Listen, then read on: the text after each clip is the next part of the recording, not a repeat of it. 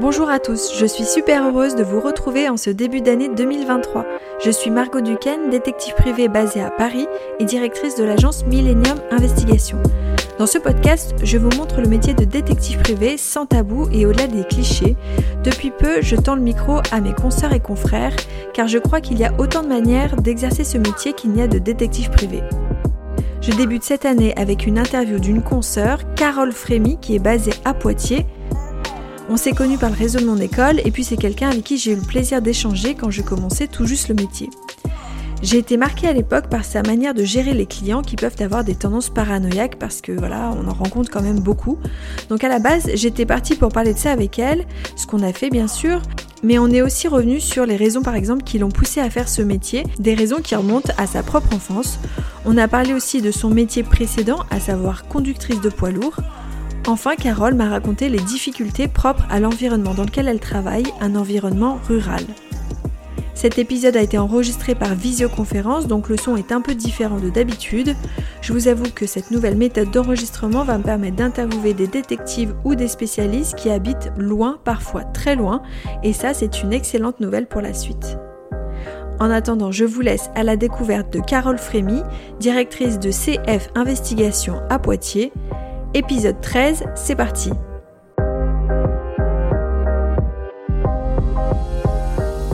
Est-ce que tu peux te présenter en quelques mots et me dire euh, où tu es d'ailleurs actuellement?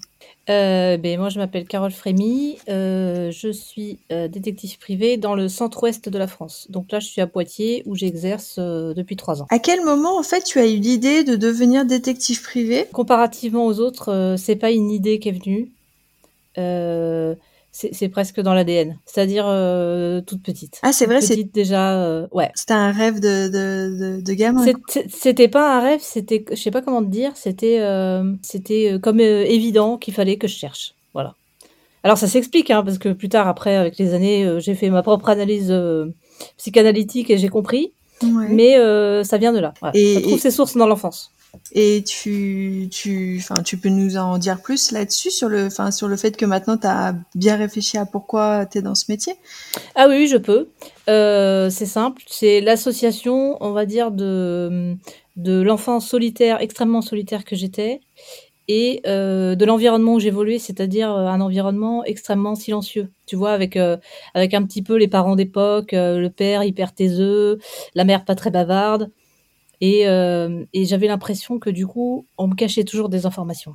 Parce que comme il n'y avait pas d'explication ou de, dialogue et que je pouvais rien entendre, bah j'avais l'impression que j'étais pas au courant de tout. Donc je cherchais constamment. Est-ce qu'il y avait vraiment des secrets à chercher? Est-ce eh que quand bah, tu étais petite, tu as découvert des secrets? Ça, c'est la chute de l'histoire. C'est qu'il n'y en avait pas, tu vois. Il n'y avait pas de secret. En fait, j'ai cherché pour rien. Mais le silence, si tu veux, ça, je trouve que ça tue quoi. Voilà. Ça te maintenait dans une euh, dans une euh, dans une angoisse qui est quelque chose à cacher quoi. Ouais, un suspense. Comme si euh, alors qu'on m'aurait dit il y a rien, bah au moins c'était simple, il y avait rien. Mais le fait de rien dire, c'est c'est bah, c'est contre-productif presque. Ah, c'est super intéressant. Et ça, tu as découvert ça après avoir exercé pendant combien de temps? Enfin, Tu as réfléchi là-dessus au bout de Ouais, j'ai réfléchi au départ de mon exercice, on va dire. Parce que quand j'ai fait les, les, premières interviews, tu vois, avec des journaux locaux, euh, quand on me posait toujours cette question, parce que c'est quand même une question qui revient souvent, de, pourquoi on veut le faire, tu es quand même obligé d'aller chercher un peu la source et, mm. la source, euh, elle, est là clairement. Et euh, mais c'est intéressant parce que je pense qu'il y a plein de gens qui, qui, qui en parlent pas forcément justement parce que je me rappelle même à l'école, il y avait toujours ce tour de table où pourquoi vous voulez faire ça? Et du coup on avait tous un petit peu notre pitch qu'on disait tout le temps la même chose, tout le temps la même chose, mais en fait, euh, bon, euh, on disait la même chose, et puis euh, dans une interview, on pouvait dire autre chose, tu vois. Il y, y, a aussi peut-être plusieurs raisons qui font qu'on fait ce métier, quoi. Oui, et, puis même si j'avais déjà des idées, c'est vrai qu'à l'école, c'est pas forcément l'endroit, parce que finalement, c'est une introspection personnelle qui est, bah, qui est un peu intime, et puis mine de rien, c'est pas un métier, c'est pas un métier si banal que ça. Donc euh, les explications sont toujours... Euh, si les gens réfléchissent bien, je pense que ça, ça pourrait même les étonner parce qu'il y en a qui se donnent des explications un peu, on va dire, euh, lambda. Et s'ils cherchent bien, je suis sûre que c'est autre chose. Mmh. Et puis à l'école, on ne le sait pas forcément aussi, parce qu'on a, comme tu dis, on n'a pas encore fait ce travail. Ça, c'est vrai. Quel a été ton parcours? Parce que tu t'es pas tout de suite lancée en tant que détective en sortant de, de l'école. Qu'est-ce que tu as fait avant? Comme je voulais faire ça petite, j'avais, j'avais, j'avais projeté de faire la fac de droit, ce que j'ai fait. Parce que comme tu sais, à l'époque, il y avait que l'IFAR à Montpellier. et l'IFAR Montpellier, à l'époque, il n'y avait pas le CQP, tu sais, qui permettait de rentrer par la petite porte, il y avait que le titre. Donc il fallait un accès bac plus 3. Donc pour moi, c'était la fac ou rien. Et j'ai fait la fac un peu en dilettante, je dois reconnaître. Et à un moment donné, il a fallu euh, bosser. Donc j'ai cherché, comme j'étais un peu solitaire, j'ai cherché un métier euh, avec personne sur mon dos. Et du coup, euh, je me suis dit que le transport routier, c'était, c'était un idéal. quoi. Donc je suis partie dans le transport routier pendant, pendant 10 ans, où pour le coup, j'ai été servie sur la, sur la solitude. Donc cette solitude dans les transports, je vais te demander, est-ce que toi, tu t'y attendais Est-ce que tu t'étais préparée à ça? Oui, euh, je m'y attendais et je m'y étais préparée et ça me dérangeait pas parce que c'est ce qui convenait. C'est ce qui me convenait, c'était la sociabilité à petite dose en fait. C'était faire 300 bornes où il y a rien et puis d'un coup tu débarques, tu débarques ta marchandise, tu parles 15 minutes à un type et puis tu remontes dans ton camion et puis tu retraces encore pour 200 bornes, tu vois. C'était les, petites doses de sociabilité euh, de la journée quoi. C'est marrant parce qu'en plus, je trouve que tu es quelqu'un, enfin, je te connais de, de, depuis quelques, quelques années, quoi. Je trouve que tu es quelqu'un d'hyper sociable. C'est-à-dire que tu fais partie euh, des détectives privés, euh, je voulais t'en parler un peu plus tard, mais qui est très investi euh, dans le métier.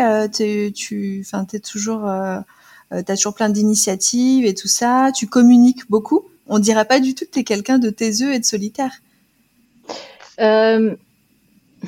c'est vrai ce que tu dis, mais j'ai envie de te dire, c'est pas vraiment un paradoxe parce que je parle à plein de gens, il y a plein de gens qui me connaissent, mais finalement, ils connaissent pas grand chose de moi, au final. Parce qu'on va parler du métier, parce qu'on va parler de plein de choses.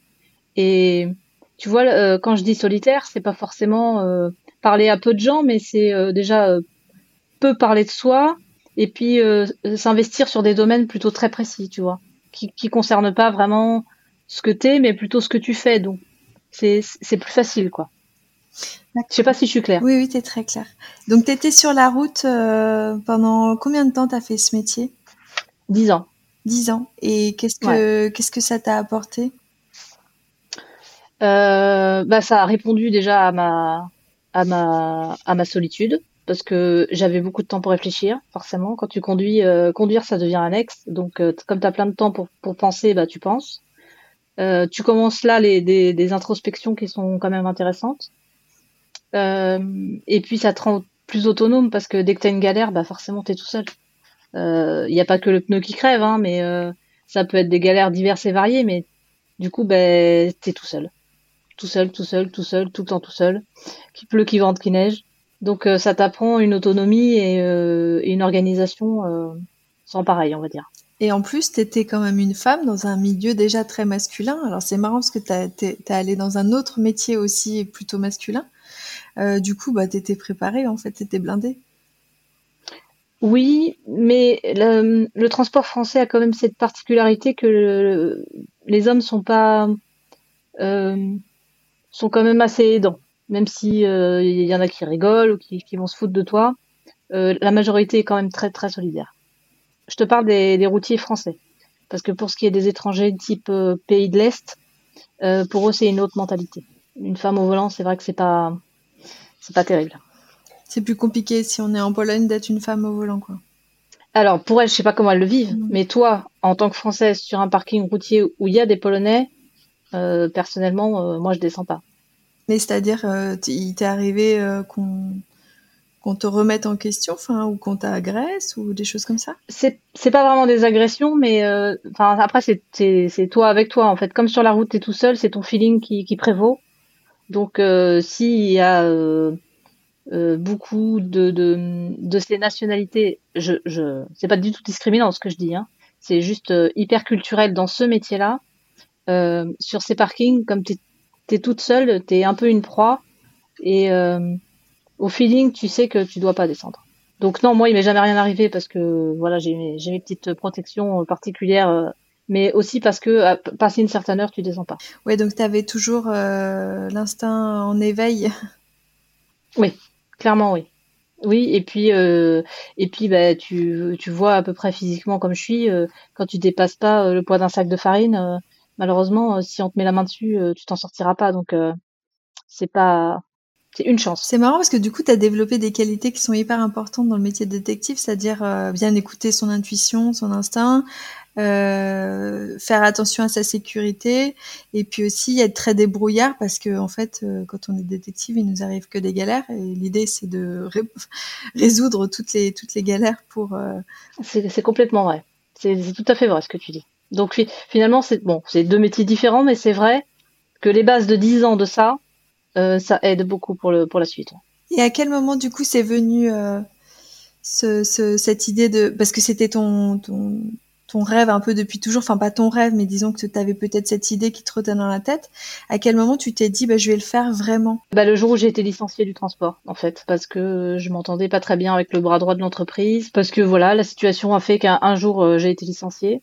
Euh, on avait des camions attitrés, donc euh, en gros il y a toute ta vie dans le camion. Et quand j'ai commencé à faire mes valises, tu vois, à charger les couettes, les machins, les trucs, euh, quand j'ai eu mis ça par terre, je me suis dit ça, ça, ça là, ces affaires-là, elles remonteront plus jamais dans un camion. Et je vais refaire euh, ce que je voulais faire avant, je vais reprendre ma vie où j'en étais avant. Donc euh, je suis rentrée chez moi, euh, je me suis mis autour de la table avec ma compagne, on, je lui ai dit que donc j'étais licenciée. Elle m'a dit tu veux faire quoi? J'ai dit je lui, ai, dit détective, elle savait pas ce que je voulais faire en fait en réalité plus jeune. Tu lui en avais jamais parlé?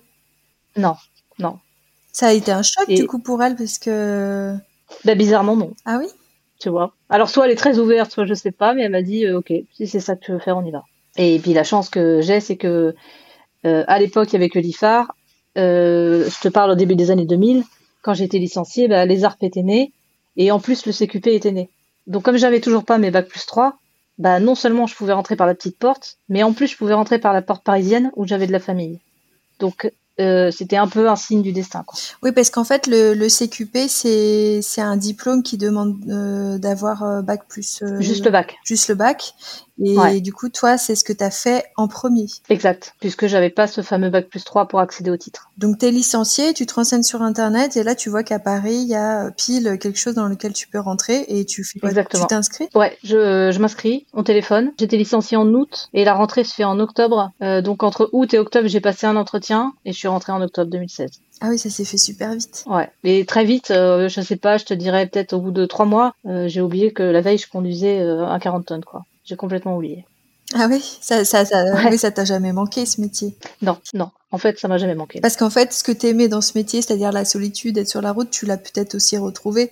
Dans, dans le métier actuel, oui, bien sûr. Ça, c'est sûr que là aussi, t'as un peu de solitude. Surtout, euh, surtout, on y reviendra peut-être, mais en ruralité, c'est sûr que voilà, la solitude, elle est là. Mais surtout conduire, bon bah tu sais, euh, au bout de dix ans, euh, t'as as fait le tour. Hein. Conduire, c'est quand même simple. Et puis, euh, on va pas dire que ça. Je pense pas que ça puisse manquer à quelqu'un. À part, tu sais, il y a toujours dans les reportages les, les, les fous de camion qui se marient en camion, qui font tout en camion. C'était pas mon cas, quoi. Le camion, ça reste un outil de travail, donc non, ça m'a pas manqué. Et est-ce que entre l'image que t'avais de du détective privé, parce que tu l'avais depuis petite, donc tu l'avais peut-être un peu fantasmé, est-ce que t'as découvert déjà juste à l'école, pendant la formation, est-ce qu'il y a eu des changements Est-ce que tu t'es dit ah tiens c'est pas comme je le pensais ou? De toute façon, même si je les ignorais encore, je savais que ça serait pas comme dans la réalité parce que tu sais très bien que la théorie et la pratique c'est deux choses différentes. Et même si on avait la chance de faire des TP, ce qu'ils font visiblement pas beaucoup en en université, euh, bah suivre quelqu'un qui sait qu'il est suivi, euh, tu sais très bien que ça change tout quoi. Donc euh, je le savais, mais pour te donner des exemples là concrètement j'en ai pas, mais il est évident que je savais que ça correspondrait pas, mais ce que j'étais sûre, c'est que ça correspondrait à ce que je voudrais faire. Mais c'est toujours euh, du fort intérieur, ça. Hein ça s'explique pas. T'étais animé, quoi. Ouais, c'est ça. Et euh, donc, euh, comment ça s'est passé pour tes débuts après la formation? Donc, tu as fait ton CQP, donc tu as intégré une agence? J'ai fait mon CQP, donc j'ai fait les stages qui vont avec. Et après, euh, tu dois travailler six mois obligatoirement pour pouvoir accéder à la passerelle qui te donne finalement l'équivalent du titre. Et donc, euh, eh ben, euh, j'ai envoyé des CV à droite à gauche, euh, dont euh, le directeur de l'école dans le sud. Et finalement, c'est le directeur de l'école qui m'a recruté dans le sud. Donc, je devais y rester six mois et j'y suis restée un an et demi. D'accord. Donc, en plus, tu as complètement changé d'environnement. Oui, mais bien malgré moi, puisque bon, six mois, enfin. On peut pas dire que six mois aurait été suffisant parce que l'expérience, tu pourrais en prendre, euh, tu vois, c'est tellement varié comme boulot, tu pourrais en prendre trois, quatre ans, t'en aurais jamais assez. Mais c'est que moi, j'avais une famille. Enfin, j'avais une vie, quoi. Ouais, bah ouais. Donc, d'être déraciné à 800, 800 km, c'est bien, euh, c'est fun, mais euh, ça peut avoir des répercussions, quoi, tu vois. Et un an et demi, ça fait long. Et ta compagne, ça va? Elle a, elle a, elle l'a pris comment justement euh? Bah, je te dis pas que c'était euh, très, euh, comment dire, très simple. Mais bon, c'est un épisode qu'on a fini par, par mettre de côté, quoi, parce que c'était dur et pour elle et pour moi. moi, j'étais pas là pour m'amuser nécessairement. Elle, elle avait aussi son boulot de son côté. La distance fait que tu peux pas te voir tous les jours. épisode compliqué. Tu rentres... Compliqué, mais tu vois, vas-y. Tu rentrais régulièrement chez toi? Non, je pouvais pas. Ouais, bah ouais, parce que c'est loin. Hein. Ouais, ça fait hyper loin. Et puis, euh, bon, tu sais, des fois, tu as des dossiers au coup de sifflet. Euh, J'étais leur seul salarié. Et puis, ils avaient, euh, je crois, à cette époque-là, six ou sept agences à faire tourner. Donc, bon, bah, fallait y aller, quoi. Ah oui, mais donc, toi, les un an et demi, ça a dû passer en trois secondes, quoi. Moi, c'est passé très, c'est passé vite. C'est passé vite. Mais c'est vrai que quand, quand je l'avais au téléphone, c'était pas simple. Et du coup, là-bas, tu t'étais pris un petit logement. tu avais ta voiture? Déjà, tu avais ta voiture? Alors non, j'avais pris un petit logement euh, pas loin du centre-ville. J'avais pas de voiture parce que j'avais une voiture de fonction que je pouvais pas ramener euh, chez moi. Mais entre le boulot et chez moi, je faisais, je m'étais acheté un vélo et je faisais en vélo. D'accord, génial. Et euh, c'est marrant parce que du coup, tu t'es formé à un environnement sur lequel tu n'allais pas travailler par la suite, quoi. Donc après, tu as dû, j'imagine, réadapter quand tu es rentré chez toi. Alors oui et non, parce que dans le sud, tu te retrouves quand même avec des petits villages euh, qui sortent de nulle part. Ouais. Euh, c'est vrai qu'il fait très chaud et très bon, mais euh, ça reste des petits villages. Et puis, ben, le fait d'avoir fait la route aussi, tu vois, tu es vachement adaptable quand même. Hein. C'est, on te pose là, tu te déguises en là, quoi. Enfin voilà, il n'y a pas de, c'est l'adaptation permanente, quoi. Puis c'était qu'un an et demi, je te dis, c'est passé très vite, hein, parce que l'expérience, tu vois, si j'avais rien eu, euh, ça m'aurait fait plaisir de rester un peu plus. Oui, t'as arrêté parce que tu, tu, voulais aussi retrouver ta vie et tout ça, quoi. Bah, à un moment donné, fallait, ouais. Fallait. Et puis, tu sais, tu fais pas ce métier pour, euh, pour être salarié, en fait, finalement, j'ai envie de te dire. Enfin, moi, je voulais choisir mes clients, je voulais choisir mes dossiers, mes histoires. Euh, J'avais pas envie de quitter le salariat pour reprendre du salariat. Donc, même s'il y a des élèves qui n'ont pas tout à fait perçu cette notion de détective entrepreneur, pour moi, c'était très clair dans mon esprit que être détective, c'était aussi être autonome et choisir. Et donc, euh, bon, tu peux pas, peux pas toute ta vie être, être salarié comme ça, c'est pas possible. Et je sais que toi, tu es souvent, euh, comme euh, tu communiques beaucoup sur, sur Internet, sur LinkedIn ou autre, je sais que souvent on t'appelle pour avoir des conseils. Est-ce que t'as pas l'impression a la plupart des gens, ils veulent être détectives mais salariés? Je, je crois qu'ils réfléchissent pas à l'entrepreneuriat, c'est vrai. Ils réfléchissent que cette branche d'enquête.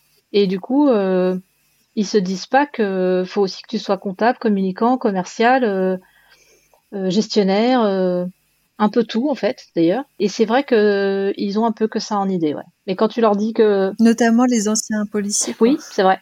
C'est vrai. Et quand tu leur dis qu'il va falloir monter une boîte, à minima une auto-entreprise, bon, ils sont pas démotivés, mais c'est vrai que c'est pas le pan du métier qui les intéresse. Quoi. Donc, qu'est-ce que tu as fait après la, fin du, du contrat dans le sud? Eh ben, je suis revenue chez moi. C'était en que je me trompe pas. Ben, C'était tout début 2019. Et donc, euh, j'avais déjà commencé, on va dire, la fabrication de mon site quand j'étais salarié, puisque sur mes temps morts, je faisais, euh, je commençais mon site, je commençais euh, l'idée de mon entreprise, on va dire. Et quand je suis revenue chez moi, j'ai fignolé tout ça et, euh, et j'ai monté ma boîte, puisque j'ai fait le choix de pas faire une autre entreprise, justement. Pour le coup, j'ai rien fait comme, euh, j'ai rien fait comme les autres. Euh, ben, au lieu de faire une autre entreprise, j'ai fait une SAS. Euh, au lieu de pas avoir de bureau, bah, j'ai pris des bureaux. Euh, j'ai pas fait comme euh, les débutants débutent en fait. En même temps, et pourquoi t'as fait ces choix-là? Parce que t'étais pas vraiment débutante Non, pas parce que je me considérais pas débutante, parce que je considérais que déjà ici, je pouvais en avoir le loisir étant donné que la vie est moins chère. Tu vois, un local ici, euh, euh, ouais, j'ai rien à cacher. Hein. Ici, j'ai 30 mètres carrés de bureau et je suis à 250 euros hors taxe par mois. C'est que dalle. À Paris, ça serait inaccessible. Donc du coup, je suis partie du postulat que euh, j'allais mettre peut-être un peu plus de capital social à mon entreprise, que j'allais lui donner une vraie structure, une vraie colonne vertébrale pour pouvoir prospecter où je voudrais parce que tu sais les chefs d'entreprise, euh, les auto-entreprises, ils aiment moyennement et puis en même temps d'avoir des locaux, des vrais locaux pour euh, pour avoir les gens en face, quoi, et pas finir au McDo. C'est vrai qu'il y a un côté légitime. Euh, enfin, c'est pas un peu honteux d'être auto-entrepreneur, mais bon, bon maintenant il y a de plus en plus d'auto-entrepreneurs, donc les gens regardent pas forcément. Mais euh, c'est vrai qu'on peut avoir un nom, puis en fait notre nom d'entreprise, bah, c'est notre nom et notre nom de famille, quoi. Donc euh, des fois les gens sont un petit bah, peu déboussolés. Il y a, y a des chefs d'entreprise qui m'ont dit clairement qu'ils n'accordaient pas de crédit à ça. Alors je trouve ça un peu dommageable parce qu'il y a des très bons professionnels parmi nous qui sont en auto-entreprise. Donc je trouve ça un peu réducteur, mais bah j'ai envie de te dire, j'avais pas envie d'être dans, cette case dans leur esprit, quoi, voilà. Et le côté d'avoir un bureau, c'était euh, important parce que je suis pas capable de bosser chez moi euh, toute seule, pour le coup. J'aime bien être toute seule, mais chez moi, alors là, c'est c'est pas la peine. Entre la télé et le frigo, mon cœur balance. Donc il me fallait un vrai bureau. et puis pour recevoir, je trouve que c'est le c'est le minimum syndical, quoi, parce que tu vois, je me rends compte que aujourd'hui, j'ai des clients que j'ai plus, enfin que j'ai clôturés et qui repassent des fois à mon bureau me prendre un café, quoi. Tu vois, c'est devenu, euh, c'est même plus un bureau, c'est un QG le truc, quoi. Et donc, donc toi, t'es es où géographiquement euh, que, En gros, c'est c'est quoi ton environnement dans lequel tu travailles euh, au quotidien sur le terrain? C'est entre des mini-villes et des villages, quoi. Les trois quarts du temps, c'est ça. Alors Poitiers en, en soi, c'est une ville, mais tu vas te retrouver avec des résidences où il n'y a pas beaucoup d'habitations. Et puis si tu t'éloignes de Poitiers, tu vas te retrouver vraiment dans des villages euh, ou des corps de ferme quoi. Du coup, j'imagine que ça doit avoir des enfin il y a des difficultés particulières avec ce type d'environnement. Alors sûrement il y a des avantages aussi. Autant au niveau des prospects qu'au niveau de ta technique de terrain, c'est le désert le l'inconvénient. C'est-à-dire que le prospect qui t'appelle de campagne, il t'appelle parce qu'il est désespéré comme tous les prospects, mais il est encore plus désespéré parce que dans les campagnes, il n'y a pas beaucoup de structures sociales, il n'y a pas beaucoup d'associations, sait pas trop où se retourner à part les flics qu'il a déjà appelé 30 euh, fois. Il y a vraiment une espèce de forme de solitude qu'ils n'arrivent plus à gérer. Et du coup, les prospects qu'on a de, ces ruralités-là, ils sont, c'est vraiment des grandes détresses que tu peux pas toujours résoudre, mais c'est des grandes détresses. Et quand tu arrives sur leur terrain, bah les difficultés tu les vois quoi. Enfin, je veux dire, il a rien. Quand tu deux maisons, euh, ça t'oblige à employer des moyens qui sont complètement différents d'une ville. Tu vas utiliser beaucoup plus de matériel, tu vas y passer trois fois plus de temps et il va falloir faire une reconnaissance opérationnelle qui soit parfaite parce que si tu sais pas comment ça évolue, tu, tu vas te faire avoir euh, au bout de deux heures, quoi. Même pas. Du coup, tu dis qu'il y a beaucoup plus de, plus de matériel. Euh, comment tu t'es équipé et qu'est-ce que tu utilises euh, au quotidien, enfin le plus? Alors ça, c'est un choix aussi que j'ai fait à contre-courant, on va dire, où la majorité de mes confrères essayent de, de, de, de thésauriser en premier lieu. Moi, j'ai plutôt investi. Comme j'ai la chance qu'on soit deux, j'ai fait le choix de ne pas me payer euh, pendant pendant longtemps. Alors c'est qui l'autre personne? Pouvoir investir. Bah, non non, euh, ah comme je suis avec ma compagne, je veux dire, j'ai fait le choix de ne pas me payer pendant longtemps pour pouvoir investir euh, justement dans du matériel. Alors au matériel, ça va être un peu ce que tu connais déjà, hein, caméscope, appareil photo, etc. Mais à ça, tu vas rajouter des caméras de chasse et du matériel, on va dire, autonome. C'est-à-dire que tu vas mettre dans ta voiture et qui peut rester trois jours comme ça à tourner. Alors le premier que tu as dit, c'est quoi la caméra de chasse? Une caméra de chasse? Euh, C'est une caméra euh, qui a une forme rectangulaire et que tu peux laisser, on va dire, sur des sur des arbres ou dans des buissons qui a la même couleur. Tu, tu connais pas ça? Non, non, non, non. C'est vrai que toi, tu es hyper gadget, donc moi, j'apprends plein de choses avec toi quand tu fais des posts ou parce que tu testes des produits et après tu fais des retours, c'est génial.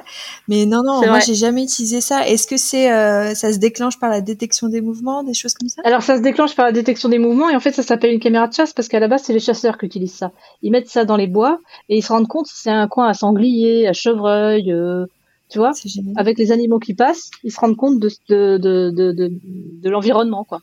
Et du coup, ben, moi, je l'utilise, mais pour les êtres humains. Et ça a une autonomie euh, grande ou comment ça se passe? Ça peut avoir une autonomie d'un an, un an et demi. Ah oui, d'accord. Donc toi, tu... Parce que c'est que sur détection. Tu les poses et ensuite euh, tu viens le récupérer deux trois jours après et tu regardes ce qui s'est passé, comment ça marche? C'est ça, c'est ça. Pour, pour un environnement, ouais, c'est, alors parfois, tu vois, ça peut être, euh, ça, ça, peut paraître bête, mais il va y avoir une route principale qui mène à un village et je vais le mettre dans un arbre euh, qui, qui, donne qui donne sur ce point de grande route et ça me permet de me rendre compte de, de, de ce qui passe en circulation par exemple. Tu vois, c'est bête mais c'est juste pour me pour me rendre compte de, du flux qu'il va y avoir. Des, des, petits indicateurs comme ça qui font que, que ça va m'aider pour après. Donc ça te fait faire du repérage en fait, euh, les heures, exactement. Peut-être aussi les heures de sortie euh, de la personne, les habitudes pour pas pour pas facturer. Ah bah là après après tu, alors après tu vas rentrer dans du faut, faut pas que tu frôles l'illégal non plus parce que si tu, tu, fous, tu fous ça sur une, une résidence privée, euh, tu vas commencer à être embêté quoi. Si c'est découvert. Euh... Alors c'est pas rattaché à toi dans le sens où une caméra de chasse c'est juste une carte SD. D'accord. Donc euh, faut que tu viennes chercher le matériel et que tu reprennes la carte. Mais euh, c'est pas un idéal de mettre ça sur une propriété privée. Oui, en tout cas, si tu le mets sur une route, tu peux pas voir la plaque d'immatriculation des voitures qui passent. Ah non, ça par contre non. c'est ça que je. Non, non, tu vas même pas être en 4K, tu vas vraiment être dans une résolution ordinaire, mais pour pour tâter le terrain, c'est bien. Quand tu fais ça, euh, j'imagine que ça permet aussi d'alléger la facture pour le client, parce que comment Oui, parce que j'y passe moins de temps. Ah oui, voilà, tu, tu, tu, factures ça en quoi? En matériel ou? Euh, Ouais, je le facture en matériel. D'accord. Je le facture en matériel ou alors euh, je le facture en heures. Si, si je considère que, par exemple, euh, tu vois, le traitement de toutes ces images, ça va me prendre deux heures, bah, je lui facture deux heures mais comme si c'était deux heures de mission, tu vois, pareil. Et euh, t'as des caméras nocturnes aussi que t'as essayé il y a pas longtemps? Oui, ça c'était pour une mission. Parce que alors, non seulement j'ai investi euh, dans du matériel classique au départ, mais après j'ai investi en fonction des missions. Parce que je trouve, je sais pas pour toi, mais je trouve ça très frustrant quand t'as un client qui appelle, enfin un prospect, et qui parle d'un truc et que t'as pas le matériel. Moi, ça m'énerve de pas pouvoir répondre à la demande. Alors là, euh, là c'était un client un peu un peu, comment dire, pas banal. Donc elle, suspectait son époux aveugle de passer dans la maison d'à côté et d'avoir une relation avec la voisine. Et c'était un tout petit village et les lampadaires se coupent à partir de 22 heures, mais vraiment il faisait noir, euh, vraiment très très noir. Et donc j'avais investi dans ce monoculaire euh, nocturne où j'étais à entre 50 et 100 mètres. Et euh, je sais pas si tu as vu les images, mais c'est quand même, euh, on y voit quand même plutôt clairement. Hein. Et ça enregistre en même temps. Hein. Ça enregistre. Si tu le veux. Sinon, t'appuies pas sur le bouton. Et du coup, tu as pu découvrir euh, la vérité sur cette affaire grâce à ça? Bah, la vérité, c'est que, en tout cas, les interventions où j'étais là, euh, il est pas sorti. Bah, justement, euh, enfin, je vais en venir à une question qui n'a rien à voir avec euh, le cas que tu viens de citer, mais c'était une conversation qu'on avait eue quand moi je commençais euh, le métier de détective. Et toi, tu avais déjà plusieurs années derrière toi. C'est que, enfin, souvent tu me disais que tu, tu pouvais avoir dans ton cabinet des clients qui sont un petit peu, soit ils se sentent observés ou persécutés, ou en tout cas au centre d'observation, voilà. Et donc nous, notre difficulté, si j'ai l'impression, c'est de savoir faire la part du vrai et du faux et d'essayer de comprendre euh, est-ce que c'est euh, de la paranoïa, est-ce que la personne a des problèmes mentaux ou est-ce que euh, elle a vraiment. Et donc, j'avais trouvé ta vision très intéressante là-dessus. Est-ce que tu peux me dire comment toi tu réagis face à des demandes qui peuvent sembler farfelues, par exemple auprès de, gens extérieurs du métier, mais qui en fait sont très récurrentes. Bah déjà, je voudrais, je voudrais déculpabiliser ceux qui commencent et leur dire que c'est pas de leur faute quand ils, quand ils, quand ils prennent un dossier comme ça, parce que on est formé tellement sur les problématiques qu'on ne voit qu'elle et qu'on voit pas la personne qui l'amène cette problématique. Donc du coup, elle nous raconte son truc, on trouve ça crédible, on a envie de le résoudre, c'est logique. Et finalement, quand on regarde un peu la personnalité de la personne, on se rend compte que bon bah ça peut pas tenir la route quoi. Et si on s'était concentré vraiment sur la personne, on l'aurait vu tout de suite que ça tenait pas la route. Donc comme tout le monde, moi je me suis fait avoir aussi. Hein. J'avais fait une dame en commençant ma carrière qui avait visiblement des, des problèmes dans la tête. on n'est pas médecin, on peut pas vraiment savoir de quoi il s'agit, mais elle avait l'air un peu parano. Et elle disait que des gens venaient dégrader sa maison, ce qui en soi aurait pu être possible. Donc je me déplace là-bas, elle me fait rentrer, et je découvre que quasiment devant chaque porte, elle a mis euh, tu sais, de chaque côté de la porte, elle a mis deux gros anneaux qu'elle a enfoncés dans le mur, et dans ces deux anneaux, elle fait passer une grosse barre de fer. Ça veut dire que même la porte barrée à clé, tu peux plus l'ouvrir, quoi. Et elle a mis ça devant plein de portes, et du coup, je me dis, ah ouais, c'est sérieux, quoi, le truc, euh, là, c'est vraiment fermé, fermé. Et d'un coup, elle me, sort de, la maison, et pour me dire un truc, et je, lui dis, mais pourquoi vous me sortez de la maison? Parce que je viens de la visiter, là, il y a personne, donc on, on peut peut-être parler à l'intérieur. Et elle me dit, non, parce que c'est sûr, il est là. Et là, je me suis dit, bon, j'ai j'ai mal évalué la situation quoi. Si je suis là, c'est que j'ai mal évalué la situation. Et en fait, quand tu regardes, c'est un peu toujours les mêmes trucs quoi. C'est c'est cette espèce de sentiment qu'on qu'on s'en prend à eux, euh, qu'on dégrade leurs affaires, qu'on les suit, euh, qu'on les harcèle. Et quand tu creuses un peu, euh, ça tient pas la route. Mais il faut poser les bonnes questions. Oui, mais voilà, parce que j'allais dire, c'était quoi les red flags que tu aurais pu voir que tu n'as pas vu Eh ben, sur cette affaire-là, euh, déjà, j'ai pas eu le réflexe premier, ce que j'aurais dû faire, de lui demander de quelle dégradation elle parlait, de m'envoyer des photos. Parce que sur place, quand je lui ai dit c'est quoi les dégradations et qu'elle m'a montré son mur euh, crépi où il y avait euh, deux pauvres trucs de tombés qui étaient visiblement, tu vois, c'était pas frais, quoi. Ça, ça datait d'il y a 20 ans, quoi, la fissure. Bon, bah, je me serais rendu compte. Tu vois, c'est, des questions que j'aurais dû poser que j'ai pas fait, j'ai pas fait tout de suite, quoi. Et il y a quoi d'autre comme type de questions que maintenant tu fais par réflexe? On va dire que des fois je pose plusieurs fois la même question dans des termes différents parce que je leur accorde du temps. Hein. Tu vois, on pourrait on pourrait les renvoyer bouler comme ça et puis euh, à se dire euh, bon, on peut rien faire, etc. Mais je prends toujours le temps de discuter, ce qui est, ce qui est paradoxal avec ce que tu me disais tout à l'heure sur la sociabilité, mais c'est vrai, tu as raison. Je, je, prends quand même le temps de discuter avec les gens. Et je leur pose plusieurs fois les mêmes questions pour voir si c'est cohérent, euh, pour voir les termes qui reviennent. Tu vois, je, je, m'improvise psy, psychiatre, et j'essaye de voir euh, s'il y a un truc qui cloche ou pas. Alors, je sais pas te dire vraiment les, les red flags. C'est comme ça que tu dis, red flag? Oui, enfin, oh, d'ailleurs, je dirais red flag, mais enfin, des petits signaux qui font qu'on peut être en alerte, parce que, en plus, la difficulté pour notre métier, c'est que si jamais on prend un dossier d'une personne qui est euh, mentalement euh, déficiente, on pourrait carrément être accusé d'abus de, faiblesse. C'est vrai, c'est vrai. À ça, faut faire attention. Alors après, si tu t'es trompé, il y a rien qui t'empêche de les rembourser ces gens. Hein. Mm. Mais ce que je veux pas, c'est que quand ils sortent de mon bureau, ils aillent voir un autre détective euh, qui serait éventuellement euh, euh, moins moins compréhensif ou qui ou qui n'aurait pas vu le problème et qui le prendrait ou que la personne elle aille chez un tu vois parce que souvent quand ils se sentent suivis ou espionnés ils ont tendance à, aller voir les les entreprises d'alarme de caméras et tout ça et ça leur coûte une blinde et c'est des gens qui sont pas très riches souvent donc pour éviter ça j'essaye de comment dire de leur apporter des tips quoi tu vois de, le, de leur apporter des petites astuces pour pour essayer de les tu vois, une personne qui va me dire je, suis tout le temps suivie, etc. Même quand je fais mes courses, machin, bah tu vois, je lui dis bah, bah faites un petit tour dans le rond-point avant de rentrer sur le parking du centre commercial, euh, tu vois, pour essayer de la rassurer en fait. Bon, souvent tu te rends compte que ça mène euh, ça mène pas loin parce que la vraie parano, elle, elle, est au-dessus de ça et même si elle fait trois tours de rond-point, elle sera quand même suivie, tu vois. Mais pour ceux qui ont des, des, petites pathologies, on va dire, si je peux dire comme ça, euh, ça peut marcher, ça peut aider quoi. Mais ils le prennent pas mal que tu leur donnes que des conseils parce que j'ai l'impression que ces gens-là, ils ont ils ont envie de payer, ils ont envie qu'on leur euh, prenne leur dossier entre guillemets et qu'on enquête vraiment. Est-ce qu'ils sont pas un peu frustrés si tu leur donnes que des conseils Ça dépend comment t'amènes le truc. Déjà, je, dois te dire que par le feeling, les gens euh, qui, qui, pas trop de pathologies, tu sais jamais comment ils vont réagir. Alors des gens qui ont des pathologies, tu vraiment tu sais pas. Donc si c'est un rendez-vous physique, je dis jamais non dans mon bureau parce que je sais pas ce qui peut arriver. Et comme je les ressens pas, enfin, je les ressentais au téléphone, tu, tu sens pas toujours si c'est ça ou pas. Puis des fois, t'as pas le temps, tu sais, tu donnes le rendez-vous en speed et finalement, quand ça arrive à ton bureau, tu dis oh putain, qu'est-ce que j'ai fait? Tu veux dire que tu ne refuses pas le dossier dans ton bureau? Euh, Non, je, oui, c'est ça. Je leur dis jamais non dans mon bureau, que je vais pas le prendre leur dossier, parce que je sais pas comment ça peut partir. Donc je dis que je vais réfléchir, euh, que je vais étudier leur situation et que je vais les rappeler. Et effectivement, je les rappelle et je leur dis que ça sort de notre périmètre, euh, de nos fonctions, qu'on peut pas prendre ce type de dossier, qu'on n'en a pas le droit, euh, et que et que par contre ils peuvent faire ça, ça ou ça, tu vois, pour essayer de les rediriger. Quoi.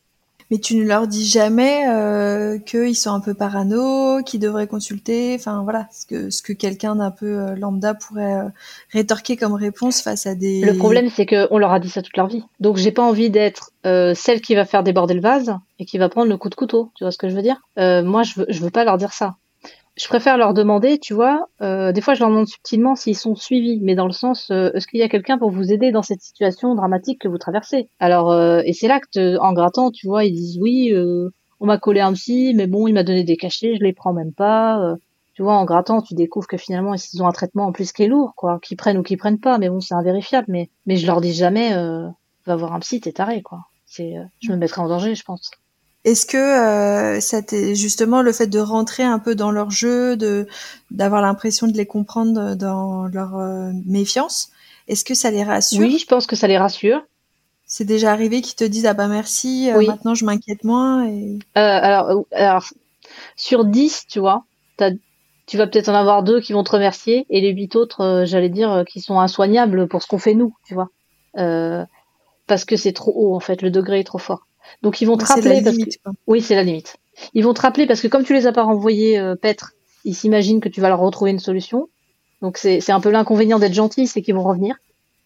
Mais en même temps, s'ils reviennent, ça veut dire qu'ils ont confiance et que donc tu peux peut-être essayer un autre truc pour les pour les recanaliser quoi. C'est pas mon rôle, hein, je sais que c'est pas mon rôle. Mais euh, tu vois, les flics ils font rien pour eux, ça me paraît évident. Hein. Euh, les psys, bah ils en ont déjà 150. Et euh, c'est des gens qui vont aller dépenser des 100 et des 1000. Tu vois, moi, ce qui me fait mal au cœur, c'est que souvent, c'est des, c'est des quadras, c'est des quinquas. Euh, tu vois, ça pourrait être ta mère, ça pourrait être n'importe qui. J'aimerais pas que ma mère elle termine dans le bureau d'un ARP et que l'ARP lui dise d'accord pour 4000 balles, je vous débarrasse du fantôme qui vous suit, quoi. Mais c'était déjà arrivé d'ailleurs d'avoir des, des gens euh, qui ont déjà vu un autre détective qui leur a, Oui, qui, qui leur a Ouais. pris beaucoup quoi, pour Ouais. euh, rien. on va garder les noms secrets, mais oui, malheureusement. Oui, oui, bon, bien sûr, on n'est pas là pour. Malheureusement, c'est ça me navre hein, parce que tu vois tout de suite. Je me dis comment un confrère, en plus, bon, quand tu sais les noms, tu sais leur expérience. Comment un confrère de cette expérience euh, peut ne pas avoir euh, compris tout de suite? C'est pas possible. C'est Mhm. impossible. C'est quoi, toi, les types de dossiers euh, que tu reçois le plus souvent? Que je traite? Ouais. euh, bah, si tu prends la partie particulier, euh, va pas y avoir grand chose d'original. Hein. Ça va être adultère, euh, pension, euh, beaucoup de recherche de personnes quand même, je dois dire, de la créance, des choses comme ça. Et puis pour les entreprises que je fais, on va surtout être dans du dans du vol, D'accord. quasiment exclusivement d'ailleurs. Assez peu de concurrence déloyale, mais beaucoup de vol. Tu voles dans les entreprises ou? Ouais, interne, interne. Et dans ce cas-là, euh, toi, tu, tu ne rentres pas dans l'entreprise. Enfin, tu, tu fais des observations euh, de l'extérieur. Tu fais pas d'infiltration. Alors euh, l'infiltration pour moi c'est difficile parce que comme je suis toute seule, ça voudrait dire euh, euh, oublier les autres dossiers. Pendant que je fais ça, je peux pas faire autre chose. Donc euh, ça c'est pas possible. Par contre, euh, tu vois, sur des entreprises qui possèdent déjà des caméras, qui le mentionnent déjà dans le règlement intérieur, moi parfois je vais juste faire de la pose de matériel pour en rajouter un peu dans des axes où les employés savent qu'il y en a pas, par exemple. Bon, je te parle pas des toilettes, hein, bien sûr, hein. mais tu Mhm. vois, des fois ils savent que c'est pas couvert dans deux mètres carrés euh, derrière tel tel truc. Bon bah je vais en mettre une, Euh, juste pour euh, qu'on se fasse une idée de ce qui se passe dans ces zones mortes où tout le monde sait que c'est mort, quoi. Et souvent les problèmes ils viennent des zones mortes. Et tu as souvent des retours justement sur comment ça s'est passé euh, après ton passage, par exemple sur des vols qui ont été démontrés. Tu sais ce qui se passe derrière? Non. Euh, particulièrement avec les entreprises, euh, c'est vrai que je trouve que c'est eux qui donnent le moins de nouvelles. Autant les particuliers, tu vois, comme ils sont vachement dans l'émotionnel, quand tu leur as défendu leur truc, euh, ils sont vachement reconnaissants et parfois ils t'appellent. Autant euh, les, les, les entreprises, comme ça passe en plus dans les mains des juristes, bon, tu vois, ils ont toute une flanquée d'avocats et t'en entends plus parler. Parce que c'est des grosses Mhm. boîtes. Et justement, enfin, tu parles d'émotionnel et euh, j'ai l'impression que c'est ce qui fait qu'il y a des détectives qui préfèrent euh, justement travailler avec des entreprises parce qu'il n'y a pas d'émotionnel et des, détectives qui euh, justement préfèrent le côté humain, etc. et préfèrent bosser avec des particuliers. Toi, est-ce que tu as une préférence? Non, j'ai pas vraiment de préférence. C'est plus simple avec une entreprise parce qu'une entreprise va comprendre tes difficultés, qu'un particulier va pas forcément comprendre. Mais j'ai pas de préférence. Et si tu regardes bien l'émotionnel, tu peux aussi le trouver dans dans l'entreprise parce que la personne qui vole, par exemple, tu vois, peut-être qu'elle a besoin de voler. Peut-être qu'elle peut-être qu'elle est dans une difficulté passagère. Peut-être que euh, peut-être qu'en faisant ça, euh, euh, elle nourrit ses gosses. Moi, j'en sais rien. Donc, si tu vas chercher le détail, peut-être que cet employé-là, il est pas juste malhonnête pour être malhonnête. Donc, l'aspect émotionnel, tu peux le retrouver si tu grattes bien. Après, c'est à, à toi de vouloir le penser, mais euh, oui, toi, tu me parlais plutôt de, de l'émotion des, des clients. Oui, du client. Ouais. Mais euh, oui, non, mais c'est vrai que comme tu dis, enfin nous, en fait, euh, qui on voit le plus, c'est pas les clients, hein, c'est les cibles. Hein. C'est ça. Donc moi, je m'attache plutôt c'est elle, cibles, en fait. euh, ouais, c'est vrai. mo- Moi, enfin, le plus souvent, c'est plutôt elle qu'on a vraiment décortiqué, analysé, C'est ça. et presque l'empathie, parfois, elle est, elle est sur elle, quoi. Bah oui, parce que de toute évidence, dans la malveillance ou dans les actes répréhensibles, clairement, tu vois qu'il y a des gens, bon bah ils font pas ça pour, euh, mais même dans l'adultère, tu vois, euh, quand t'as le client et que t'as la cible, bon des fois tu te dis bah c'est pas que t'es à deux doigts de comprendre la cible, hein, parce que ton ton client il est un peu un peu strict, mais tu te dis bon bah c'est c'est une situation de vie qui peut se comprendre. N'importe qui pourrait le comprendre. Mais bon, toi, tu fais ton boulot, tu vois, t'es pas là pour euh, compter des Mhm. points. Hein. Et euh, le fait, euh, est-ce que le fait d'être une femme, euh, ça te porte préjudice ou ça t'aide dans ton métier? Je peux pas dire que ça me porte préjudice. Je peux dire que ça rend les gens moins agressifs. Voilà. Parce que des fois, t'es mal garé, t'es ceci, t'es cela. Tu vois arriver un gars dans ton rétro à 50 mètres derrière, là, euh, qui arrive euh, avec les bras en balancier, tu vois, à toute allure, euh, genre, il va se passer un truc. Et quand il arrive à hauteur de ton carreau, il voit que t'es une fille, bon, tu vois, ça radoucit un peu. La femme, c'est un peu l'innocence, mais bon, euh, faut pas abuser non plus, quoi. Surtout en campagne, les gens sont un peu rustres, hein, donc euh, même une femme, euh, voilà, faut pas non plus se cacher derrière son sexe. Hein. Ceci dit, je voulais te rajouter, euh, euh, tu me demandais tout à l'heure qu'est-ce qu'on a, qu'est-ce qu'on a plus, si on peut dire, en campagne. Non seulement tu as la partie matérielle, mais c'est qu'en plus, j'ai toujours mon chien, qui est aussi mon outil de travail, en permanence. Bah, Ah il oui, est avec moi avec euh, tout le temps, quoi. C'est-à-dire, que comme c'est un chihuahua, tu vois, il évoque encore moins le, le doute. Tu vois, une fille qui se promène en campagne avec son petit chien, euh, bah, c'est une fille qui se promène en campagne avec son petit chien, quoi. Point. Il y a rien à mettre derrière. t'as même pas de scénario à préparer. Quoi. Euh, comment tu envisages Là, ça fait combien de temps que tu es détective? Euh, à mon compte, à ton compte ouais. là, je, je, je clôt ma troisième année fiscale. Qu'est-ce qu'on peut te souhaiter pour les années à venir? Est-ce que tu as juste envie que, bah, que juste que ça continue pareil? Ou est-ce que tu as des envies de développer dans des choses particulières? Ou... Tu veux dire des thèmes particuliers? Dans l'idéal, en fait, comment t'aimerais que ton- ta société évolue? Ah, euh, dans l'idéal, comment j'aimerais qu'elle évolue euh, Peut-être que j'aimerais travailler plus souvent en binôme. Mais je sais pas comment c'est possible parce que tu vois, euh, c'est encore l'inconvénient des ruralités, c'est que la sous-traitance ici, il y en a quasiment pas.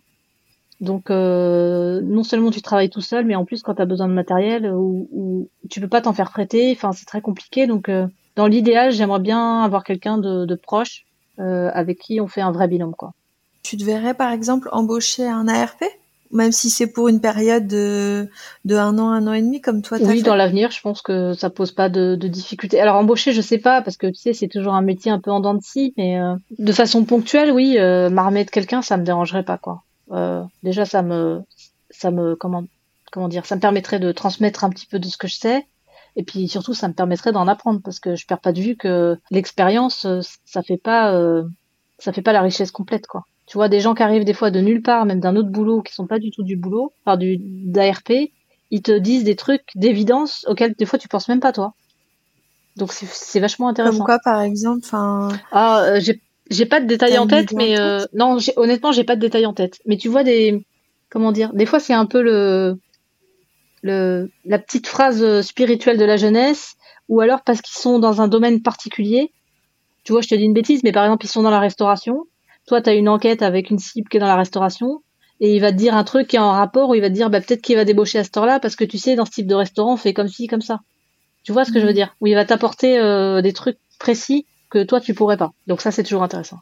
est-ce que ça te pèse de travailler seul actuellement Ah non, pas du tout, pas du tout. C'est juste que j'aime bien l'idée, j'aime bien l'idée parfois d'avoir un binôme. Alors tu vas me dire c'est encore paradoxal par rapport à ce que je te disais au départ, mais euh, Non, mais euh, non, des fois tu vois c'est pour euh, c'est pour gagner du temps. Parce que sur sur certaines cibles tu vas avoir souvent plusieurs chemins de sortie. Tu peux pas être partout. Puis des fois c'est bien d'être d'être d'être plusieurs tout simplement, ce que je peux pas faire aujourd'hui. Bah oui, puis ne serait-ce que si t'es pas disponible parce que t'as déjà une enquête, tu peux pas, tu peux pas te dédoubler, tu peux pas te reposer sur quelqu'un. Non, quoi. ça je peux pas. Ça c'est ça c'est un- c'est vrai que c'est une problématique. Eh bah écoute, euh, Carole, je te remercie beaucoup. Mais je t'en prie Margot. Et puis je te, je te souhaite une super bonne continuation. Ça marche, merci. Voilà, c'était la vision du métier de détective privé par Carole Frémy. Merci à elle pour sa confiance et sa disponibilité. Si cet épisode vous a plu, n'hésitez pas à mettre 5 étoiles et un commentaire dans Apple Podcast ou l'application de votre choix. Ça m'aiderait beaucoup à le faire connaître. Vous pouvez aussi partager cet épisode autour de vous. Je vous dis à bientôt pour la suite. D'ici là, prenez soin de vous.